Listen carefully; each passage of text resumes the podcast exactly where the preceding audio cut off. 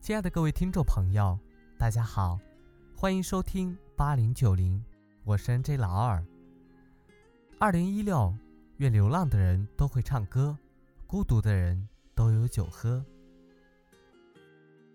最好的个性在于吸引。去年《花儿与少年》的热播，让陈意涵火了一把，人们似乎第一次发现，世界上。竟然有这样一种姑娘，三十岁了还有一张不老的娃娃脸，像少女般的年轻美好，而且不娇气，不发嗲，有各种爱好，还是个运动好手，一笑起来就露出一口白牙，灿烂得很。而相比宁静和许晴，却总是被黑，她们可以说是公认的美女，可是。从神坛走进了真人秀，却不那么美好了，纷纷被冠以任性、公主病、太自我的标签。公众们说他们太装了、太作了，委婉点就说他们太有个性了。个性，到底怎样才是有个性呢？是太有棱有角、有自己的坚持吗？可是一个人不愿被外界磨平自己，这样的人。不是也难能可贵吗？为什么这么招人讨厌呢？个性不应该变成让人讨厌的理由。一直都很喜欢林依晨，出道这么多年不炒作，以高智商和高情商著称，一直认真努力，几乎没有黑点。去年结婚时，媒体少见的全是祝福声，没有去挖什么黑历史。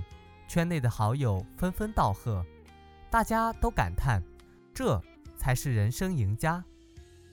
其实他和陈意涵一样，有自己的生活主张，对工作有坚持，够努力，性格又可爱，但很少有人会形容他们说有个性。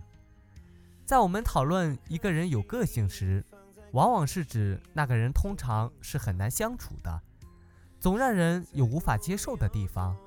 比如自私、任性、说话刻薄、傲娇。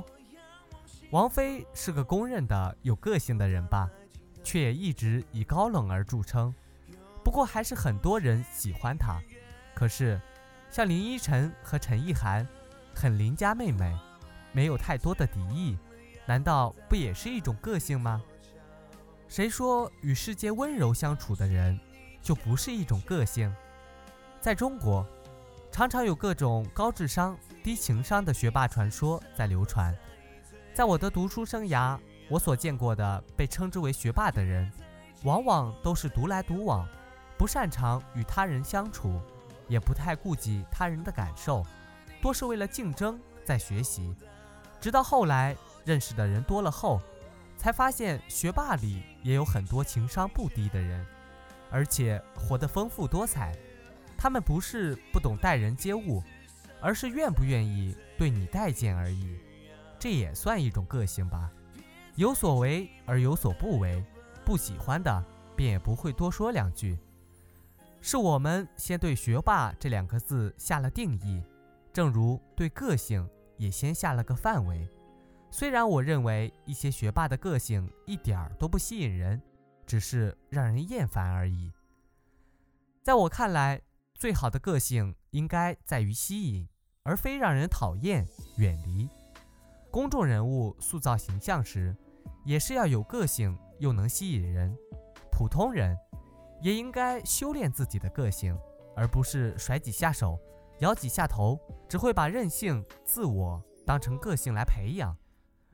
如今人人都爱谈个性，大家都希望自己是个有个性的人。仿佛没有个性就没有发言权了。曾经有亲戚的小孩和我聊天，说自己在学校里怎么样带领同学拉帮结派，同学们都说他好有个性。我听完只觉得这是一个小混混的成长史。上学的时候这些小混混见多了，最后和这小屁孩说：“你那些跟你打架的朋友，不见得有几个是真朋友。”这是哪根葱的个性啊？明明是太多荷尔蒙无处释放的结果，结果话还没说完，小屁孩就打断我，觉得我是个老古董了，还说看错我了，以为我也很有个性呢。青春期误认为的个性太过单一，也太过粗暴了。可是，成年人的世界认定的个性也往往太过于狭隘。个性本来就应该是个中性词，只是最好的个性在于吸引，就好像一颗孤独旋转的星球散发出的光，发现了在另一个频率的相同的光。怎样才是一个有个性的人呢？最好的个性可以有很多的样子，但共同点应该有以下几点：有思想，有坚持，有自己的世界和爱好，也能让别人感受到他的光。个性的成功之处应该是吸引，而不是高高在上或者被远离。陈意涵之前一条微博写道：“勇敢是什么？”对我来说，敢奋不顾身的去爱，去流汗，敢被讨厌，敢接受事实，敢一个人很快活，敢两个人不怕受伤，敢毫不犹豫的起床，敢说到做到，敢冬天洗冷水澡，好多好多，还是要有被爱跟被抛弃的勇气。这样的人，我努力成为。这样的话。配上他大大的笑脸，你不觉得很鸡汤吗？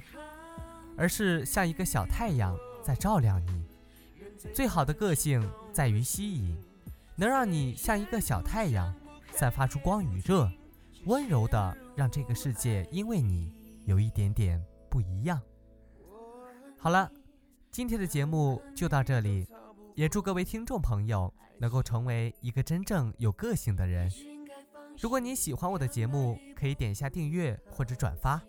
这里是八零九零，我是 NJ 老二，下期节目我们再见。